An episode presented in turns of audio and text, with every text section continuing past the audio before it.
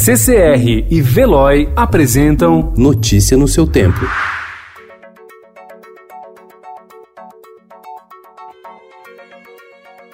Olá, seja bem-vindo. Hoje é quarta-feira, 22 de abril de 2020. Eu sou Gustavo Toledo, ao meu lado, Alessandra Romano. E estes são os principais destaques do jornal Estado de São Paulo.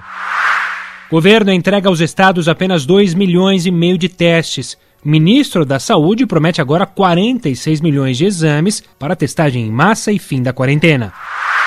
Sete estados e o Distrito Federal relaxam quarentena, enquanto São Paulo planeja reabertura gradual da economia.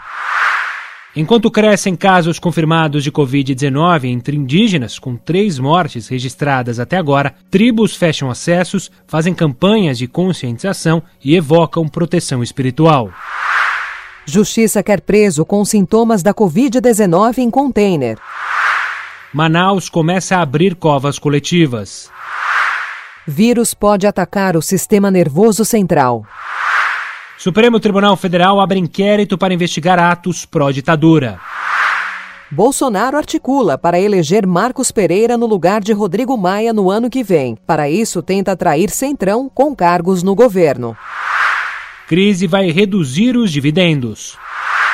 Recuperações judiciais devem ser recorde. Em busca de votos, Trump limita imigração. Afastada dos palcos, Rita Lee tem surpreendido os fãs com aparições nas redes. Crianças em casa e longe do tédio, atividades para entreter todas as faixas etárias. A obra-prima de Fiona Apple. Após oito anos, cantora lança disco e agrada a crítica. Notícia no seu tempo. Oferecimento CCR e Veloy.